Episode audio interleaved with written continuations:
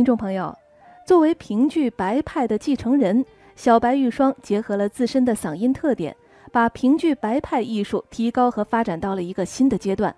艺术上的不断进取和生活中的低调谦和，尤其是对后辈艺人的扶持和关心，使得众多的戏迷朋友是对他既喜欢又敬仰。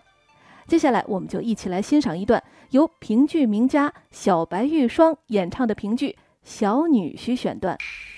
走就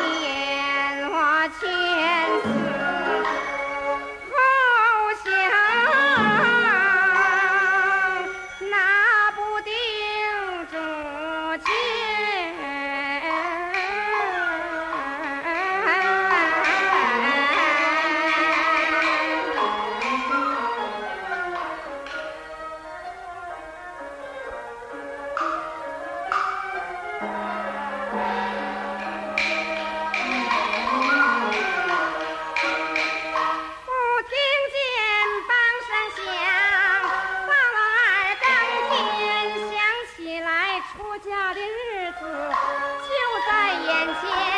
听人说，罗寡妇她也是一个老封建，老一套的旧礼法，做起不更难。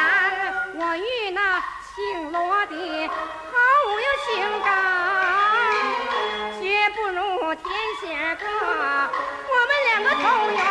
天仙哥实心实意的把。